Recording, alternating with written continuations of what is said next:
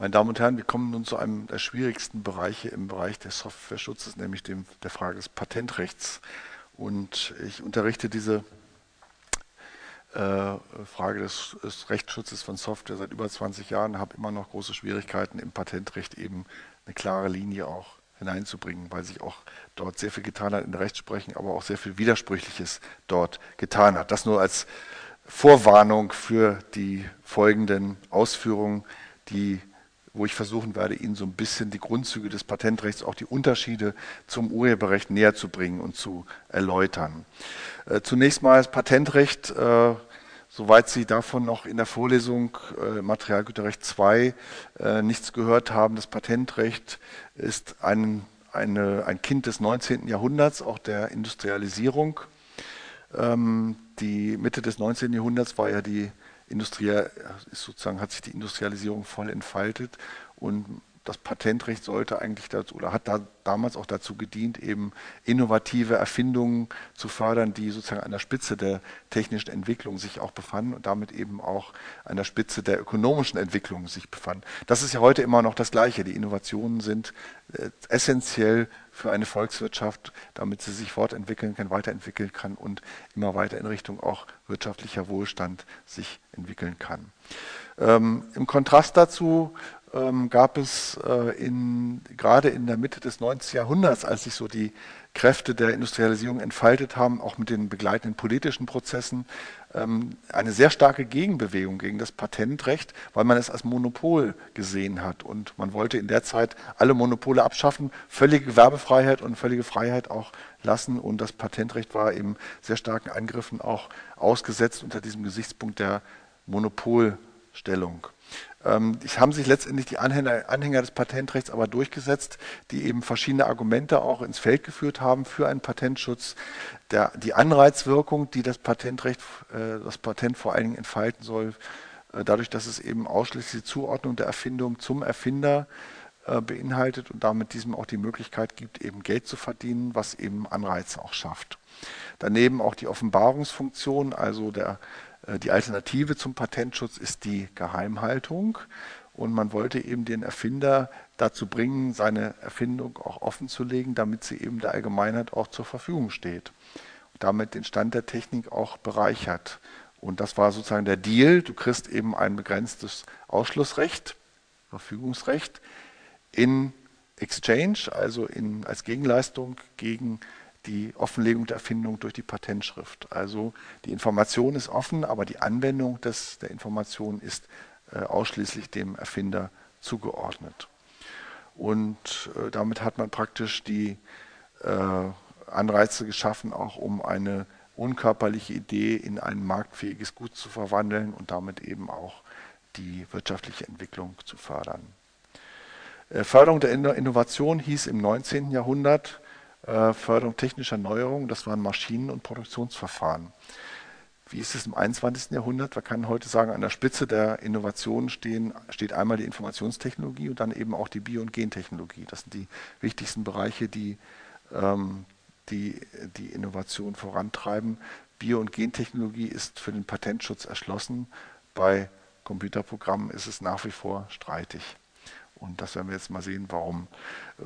Vom Prinzip her muss man sagen, und das ist auch wichtig für die rechtliche Bewertung natürlich, das Patentrecht ist ein sehr starkes Ausschlussrecht, stärker als das Urheberrecht, gibt, äh, wird aber nur verliehen auch für herausragende Erfindungen. Also anders als im Urheberrecht, wo wir ja die kleine Münze jetzt auch geschützt haben, äh, sind Patente nur auf wirklich innovative Verfahren, Erfindungen anwendbar. Also nur ein kleiner Prozentsatz der aller Erfindungen, die gemacht werden, äh, bekommt letztendlich auch ein Patent zugesprochen. Das muss man wissen, wenn man auch die äh, beiden Schutzsysteme miteinander vergleichen will. Ähm, Voraussetzungen des Patentschutzes, hier kann man wieder auf das Patentgesetz als Spezialgesetz rekurrieren, das äh, sehr systematisch strukturiert ist. Paragraph 1 nennt alle Voraussetzungen auch für den Patentschutz Erfindung, Neuheit, Erfindungshöhe. Das sind die drei wichtigsten Voraussetzungen. Eine technische Erfindung muss vorliegen, die muss neu sein. Neuheit heißt, darf nirgendwo auf der Welt mündlich oder schriftlich der Öffentlichkeit zugänglich gemacht worden sein vor dem Stichtag. Und Erfindungshöhe ist so ein bisschen der erfinderische Schritt, der Geistesblitz, der ja, der Fortschritt, der in der Erfindung drin sein muss, also nochmal ein bisschen was anderes als die Neuheit.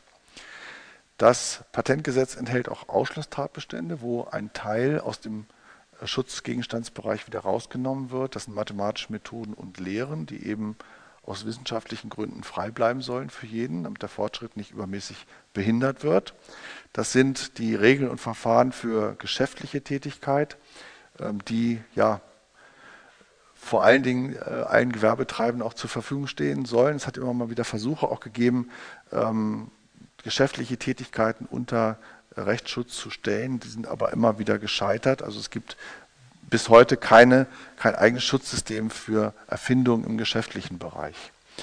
Und schließlich stehen hier auch, auch die Computerprogramme als solche drin. Und da ähm, fragen wir uns jetzt so ein bisschen, ähm, warum sind jetzt die Computerprogramme aus dem Patentrecht ausgenommen? Eigentlich sind sie doch von Natur aus ein technischer Gegenstand. Aber da ist jetzt so ein bisschen die Abgrenzung zum Urheberrecht auch angesprochen. Man will eben doch stärker die Computerprogramme ins Urheberrecht lenken und aus dem Patentschutz aus, aus, ausscheiden. Wobei man auch sagen muss, der äh, Anwendungsbereich oder der Inhalt auch dieses Ausschlusstatbestandes ist heftig umstritten. Viele sagen, der hat überhaupt keinen Inhalt. Ähm, und das, wir werden gleich sehen, dass das eine gewisse Berechtigung auch hat. Also Computerprogramme als solche, das ist nochmal die Einschränkung auch, sollen vom Patentschutz auch ausgeschlossen sein. So, im Ausgangspunkt, wenn wir die Frage jetzt der Anwendung des Patentrechts auf Computerprogramme betrachten, müssen wir zunächst mal sagen, was ist erforderlich, damit ein Patentschutz auch eingreift. Erfindung bedeutet technische Erfindung. Es muss also auf dem Gebiet der Technik auch liegen.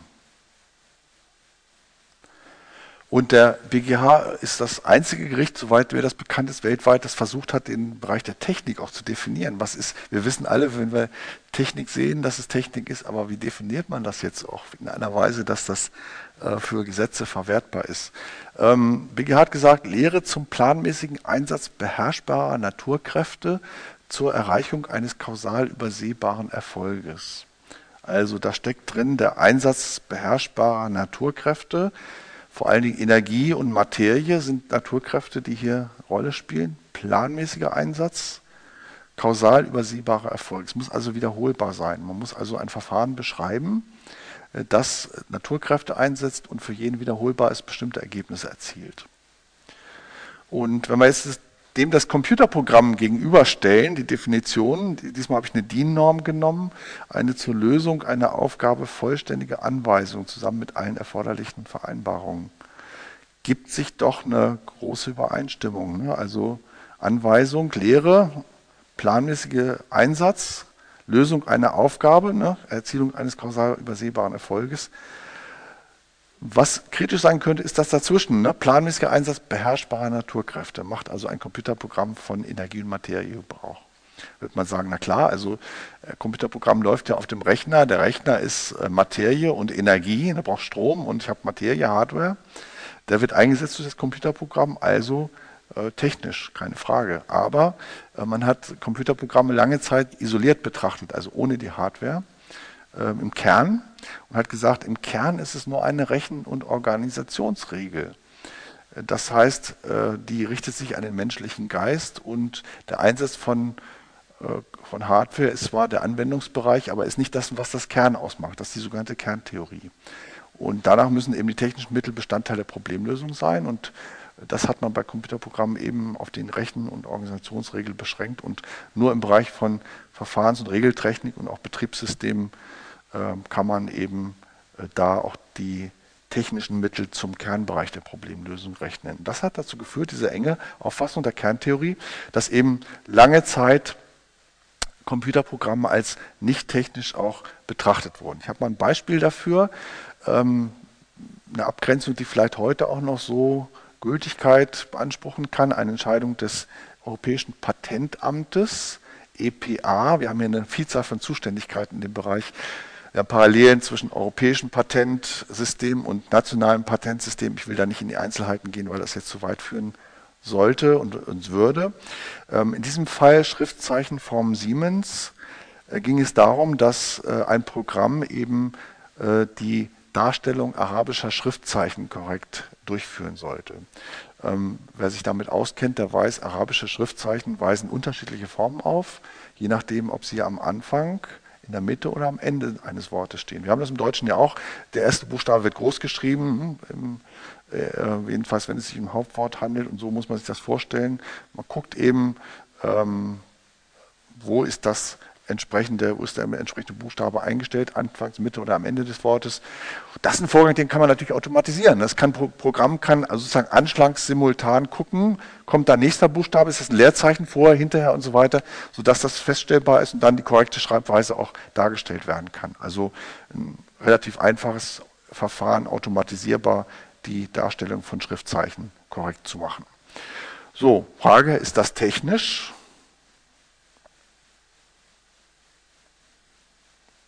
Tja, kann man so oder so sehen. Ne? Die, ähm, äh, das Europäische Patentamt hat das bewertet, hat gesagt, diese Pro Problemlösung, die das Programm beinhaltet, ist auf eine gedankliche Tätigkeit gerichtet, reine Informationsverarbeitung, nämlich ähm, die korrekte Schreibweise.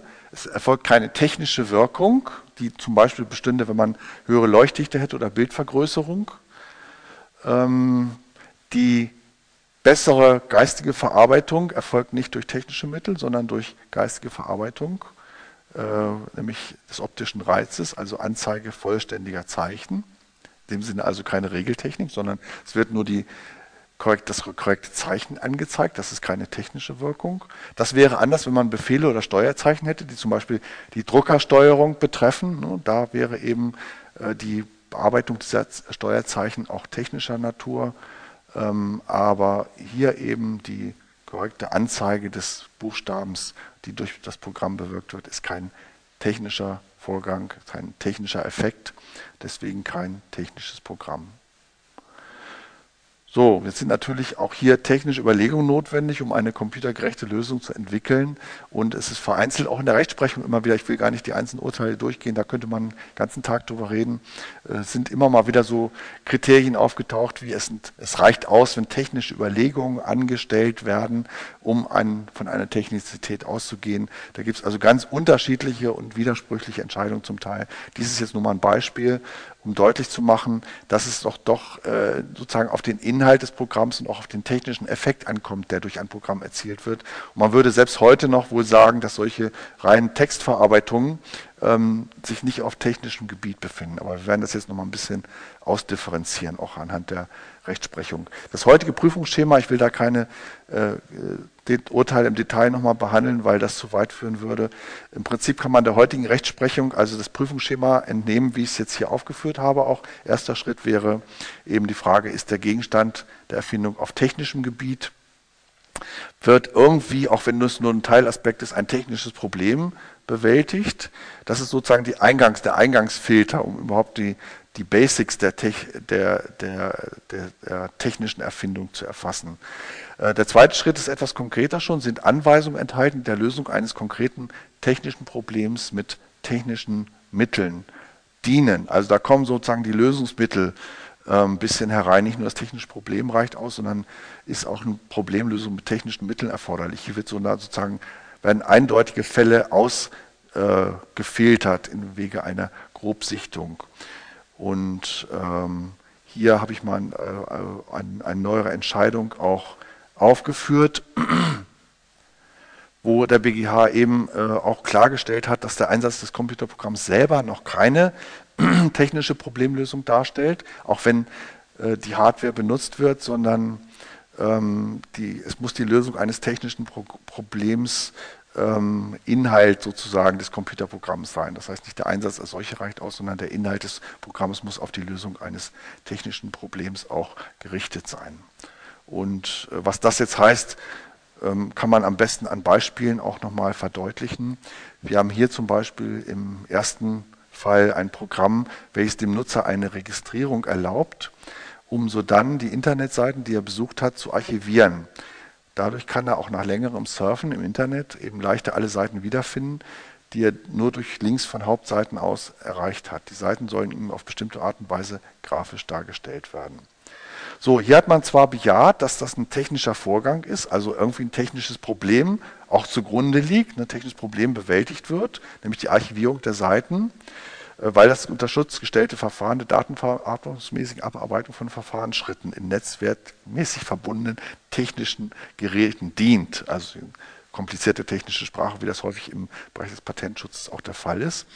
Ähm, wie das geht, ist auch nochmal beschrieben, wobei die von einem Benutzer beim Internetbesuch aufgerufenen Webseiten registriert wurden und eine anzeigbare Darstellung dieser Seiten erzeugt wurde. Kritisch war aber das zweite Schritt, der zweite Schritt, nämlich Lösung eines konkreten technischen Problems. Wo liegt hier das technische Problem? Technische Problem? Und dieses Merkmal, also ein technisches Mittel zur Lösung eines technischen Problems, liegt vor, so der BGH in einer weiteren äh, Entscheidung, der Entscheidung Webseitenanzeige, äh, liegt vor, wenn Gerätekomponenten modifiziert oder grundsätzlich abweichend adressiert werden. Das war aber vorliegend nicht der Fall. Entschuldigung, ich habe eben was Falsches gesagt, war nicht die weitere Entscheidung, sondern war dieselbe Entscheidung. Wir sind immer noch bei derselben Entscheidung. Also, ähm, technische Problemlösung liegt vor, wenn Gerätekomponenten modifiziert und grundsätzlich abweichend adressiert werden. Das war hier nicht der Fall. Ähm, und ein, von einem entsprechenden Problemlösungsmittel kann dann gesprochen werden, das ist die zweite Variante, wenn der Ablauf eines zur Problemlösung eingesetzten Programms durch technische Gegebenheiten außerhalb der Datenverarbeitungsanlage bestimmt oder wenn die Lösung gerade darin besteht, ein Programm so zu gestalten, dass es auf die technischen Gegebenheiten Rücksicht nimmt. Auch das war hier nicht der Fall, sondern vielmehr ging es um, wesentlich um die Erfassung, Verarbeitung und Speicherung von Daten. Also in diesem Sinne keine technische Problemlösung, äh, Gegenstand des, ähm, dieses äh, ähm, Verfahrens zur Speicherung von Webseiten, sondern es müssen, um eine technische Problemlösung zu haben, entweder Gerätekomponenten modifiziert werden oder ähm, das Programm durch technische Gegebenheiten außerhalb der Datenverarbeitungsanlage bestimmt werden und dass die Lösung dann gerade daran liegt, das Programm so auszugestalten, dass es diesen Gegebenheiten außerhalb der Datenverarbeitungslage Rücksicht nimmt. Sie sehen schon, dass es sehr komplizierte Kriterien, die im Einzelfall auch schwierig anzuwenden sind. Man braucht ein bisschen technischen Sachverstand. Ähm, es ist das Ergebnis einer langen Rechtsprechungsentwicklung, die viele Aufs und Abs und Hochs und Tiefs miteinander verbindet und dann sozusagen bei diesem Prüfungsschema auch letztendlich gelandet ist. Nochmal ein zweiter Fall, der jetzt wirklich noch ein anderer Fall äh, da ist, äh, darstellt, auch das BGH, Entscheidung dynamische Dokumentengenerierung. Da wurde jetzt im Kontrast zu dem Fall, den wir eben hatten, Speicherung von Webseiten, wurde eine technische Problemlösung bejaht. Das lag in diesem Fall daran, dass eben es ermöglicht wurde, vom Client, also von dem kleinen Programm auf dem Nutzerrechner angeforderte strukturierte Dokumente auch auf Leitrechnern dynamisch zu generieren, die nicht über die für den Einsatz einer anspruchsvollen Laufzeitumgebung erforderliche Rechenkapazität verfügen. Also selbst wenn auf Ihrem kleinen Rechner, wo der Client sitzt, eben keine Umgebung existiert, eigentlich um diese Dokumente anzuzeigen, ermöglichte diese, äh, dieses Programm eben die Anzeige dieser Dokumente auch in der entsprechenden Umgebung, dadurch, dass es eben begrenzte Ressourcen des Servers eben besser ausgenutzt hat. Und das ist eben dann in diesem Sinne auch eine technische Problemlösung, die da dargestellt wird. Und es ging also insofern gerade darum, die technischen Gegebenheiten der Datenverarbeitungsanlage auch zu nutzen und äh, dazu zu nutzen, eben die Darstellungsfähigkeit dieser Dokumente zu ermöglichen und sicherzustellen.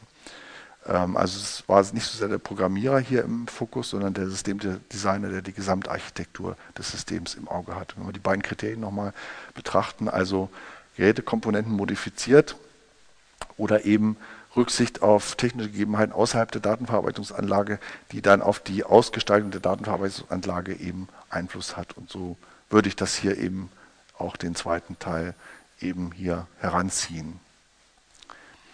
Damit haben wir heute eine differenzierte Betrachtung auch der Technizität von Computerprogrammen. Ähm, damit haben wir noch nicht äh, behandelt die weiteren Schutzvoraussetzungen, nämlich Neuheit Erfindungshöhe. Und es gibt immer noch eine sehr starke Strömung, die sich teilweise auch in der Rechtsprechung niedergeschlagen hat, zu sagen, alle Computerprogramme sind grundsätzlich technisch, weil sie eine Software auf der Hardware betreiben und damit auch ein technisches Gerät natürlich einsetzen. Und wir müssen, wir sollten, das ist die Auffassung, wir sollten uns stärker fokussieren auf die weiteren Anforderungen, Neuheit und Erfindungshöhe und da eben den Filter ansetzen. Und die Rechtsprechung war so ein bisschen Zeit lang in die Richtung gegangen, hat sich jetzt doch wieder stärker, wie ich es auch dargestellt habe, auf die Technizität äh, konzentriert und da eben versucht, mit der technischen Problemlösung auch Differenzierung einzuführen. Aber natürlich auch die neuheiten Erfindungshöhe ist weiterhin zu bewerten und zu beurteilen. Und auch hier gilt, dass nur technische Lösungselemente bei der Neuheit Erfindungshöhe Berücksichtigung finden. Sie können also eine Erfindung nicht mit neuen betriebswirtschaftlichen Erkenntnissen begründen, sondern es muss immer die Neuheit auch und auch die Erfindungshöhe sich aus technischen Elementen ergeben. Und dazu reichen eben außerhalb der Technik liegende Anweisungen nicht aus. Beispiel Entscheidung, die Wiedergabe topografischer Informationen. Dort ging es um eine neue Perspektivwahl für die Kartendarstellung, also Landkartendarstellung, ähm, Stadtplan oder Landkarte. Das wurde eben nicht Teil einer, als Teil einer technischen Lösung angesehen und damit die Neuheit oder auch die erfinderische Tätigkeit abgelehnt, weil sie sich eben insoweit nicht aus technischen Merkmalen ergab. Also aus meiner Sicht, und das, die Auffassung habe ich eigentlich schon länger, ist es konsequenter, eigentlich generell diese Technizitätsdebatte abzuschließen, zu sagen, alle Computerprogramme sind technisch und wir konzentrieren darauf, ob aus sich aus technischen Merkmalen eben die Neuheit und Erfindungshöhe der Anwendung ergibt. Aber das ist eben, wie dargestellt, nicht Stand der geltenden Rechtsprechung, die eben auch die Technizität nochmal differenziert. Ein wichtiges Merkmal ist auch noch der Ausschlusstatbestand von Geschäftsmethoden, den ich auch zu Anfang ja angeführt hatte. Ähm, hier gab es lange eine Abweichung auch zur amerikanischen Rechtsprechung. Die Amerikaner haben in sehr weitem Umfang Patente erteilt, ohne große Schutzvoraussetzungen äh, als Hindernisse und haben eben auf dem Umwege auch Geschäftsmethoden ähm, äh, patentiert, weil sie eben, weil heute eben viele äh, Anwendungen im geschäftlichen Bereich oder fast alle computergestützt laufen. Äh, man nennt das, man sieht das im Bereich der Finanzwelt, wo eben Handelsprogramme für Wertpapiere, Berechnungsprogramme und so weiter nur noch computergestützt laufen, weil der, der Umfang der Rechenarbeit so groß ist, dass kein Mensch sie mehr leisten könnte. Und da hat man eben natürlich auch Computerprogramme äh, als Grundlage, den Schutz von Computerprogrammen, der in Amerika eben lange Zeit unbeschränkt gewährt wurde und hat auf diesem Umweg mittelbar eben auch die Geschäftsmethoden geschützt, weil die Geschäftsmethoden nicht per Hand ausführbar waren. Damit eben äh, auch so ein bisschen diesen Ausschluss von Geschäftsmethoden umgangen. Das haben wir in Europa nie so weit getrieben und das war auch einer der Streitpunkte bei einem Richtlinienvorschlag, der zwischendurch äh, 2005 in, im Europäischen Parlament auch diskutiert wurde, der dann aufgrund des großen öffentlichen Widerstandes auch gescheitert ist, wo man eben auch nochmal klarstellen wollte, dass Patente auf Geschäftsmethoden nicht erteilt werden sollten. Diese Richtlinie ist gescheitert, was zur Folge hatte, dass wir wieder den alten Zustand haben, nämlich eine relative Unsicherheit durch die Rechtsprechung, was eigentlich ein Rückschritt ist gegenüber dem Erlass der Richtlinie. Ich wollte Ihnen in diesem Zusammenhang nochmal einen Fall äh, präsentieren, der die Problematik auch der Geschäftsmethoden ein bisschen deutlicher macht. Das ist der Cola-Automat. Stellen Sie sich vor, äh, hier in der äh, Eingangshalle oder in der Halle des Vorlesungsgebäudes stehen mehrere Automaten, Getränkeautomaten. Sie wissen, wie die funktionieren. Man steckt Geld rein, bekommt die Flasche äh, äh, ähm, äh, äh, in dem Auswurfschlitz der Flaschen herausgegeben. Ähm, jetzt stellt man sich folgende Modifizierung vor. Ähm, der Preis ist nicht mehr einheitlich, sondern der Preis ändert sich je nach Angebot und Nachfrage. Also im Winter äh, wird der Preis gesenkt. Im Sommer, wenn alle Durst haben, steigt der Preis. Also Angebot und Nachfrage wird praktisch in ein Computerprogramm implementiert, das eben den Preis automatisch anpasst. Und da stellt sich auch wieder die Frage, ist diese, diese Software, die also diese Preisanpassung in dem Automaten durchführt, ist das was Technisches? Und das hatte das Bundespatentgericht zu entscheiden, äh, schon älterer Fall, Sie sehen äh, 2000, automatische Absatzsteuerung. Und äh, da wird das Verfahren hier nochmal beschrieben und da war die Frage, ist das eine reine betriebswirtschaftliche Regel oder ist hier auch was Technisches involviert? Nach der alten Kerntheorie hätte man wohl gesagt, der Kern ist ein, einfach die Implementierung in einem, äh, in einem Computerprogramm, aber im Kern eine betriebswirtschaftliche Regel, die untechnisch ist. Äh, das hat das Bundespatentgericht hier anders gesehen, hat gesagt, hier ist der, die Lehre nicht erschöpft, also nicht beschränkt auf den Kern, sondern Weiterauffassung, die Lehre nicht beschöpft auf, äh, beschränkt auf die betriebswirtschaftliche Regel, sondern es wird eben Hardware eingesetzt. Die, Hard die Software wird eingebaut, auch in einen Automaten. Das ist ein technischer Vorgang. Aber wir müssen äh, gucken auf Neuheiten, erfinderische Tätigkeit. Also die Entscheidung liegt ganz auf der Linie, die ich auch vertreten würde und zu sagen eben technische Auffassung weit, aber eben gucken bei der Neuheiten, erfinderischen Tätigkeit, was ist da eigentlich das neue Erfinderische, ist das auf technischem Gebiet. Und so hat das Bundespatentgericht das hier auch gemacht und hat eben gesagt, die technische Umsetzung, also die Implementierung dieser Regel in ein Computerprogramm ist normales Handwerkszeug, das keine besondere erfinderische Leistung beinhaltet.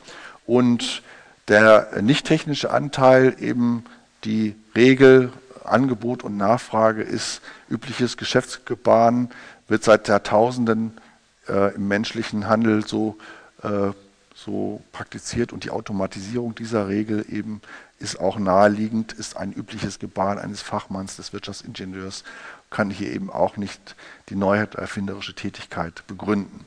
Wenn man es jetzt genau nimmt und die Neuheit auch beschränkt auf technische Merkmale, würde man die betriebswirtschaftliche Regel als solche überhaupt ausklammern aus der Bewertung und sagen, das darf eigentlich bei der ähm, Beurteilung von Neuheit erfinderischer Tätigkeit gar nicht mit einbezogen werden. Also sonst könnte man ja doch wieder bei der Situation landen, dass man eben doch durch eine neue, innovative Geschäftsidee eben auch die äh, Patentfähigkeit begründen könnte, eine solchen Software. Und das darf nicht sein.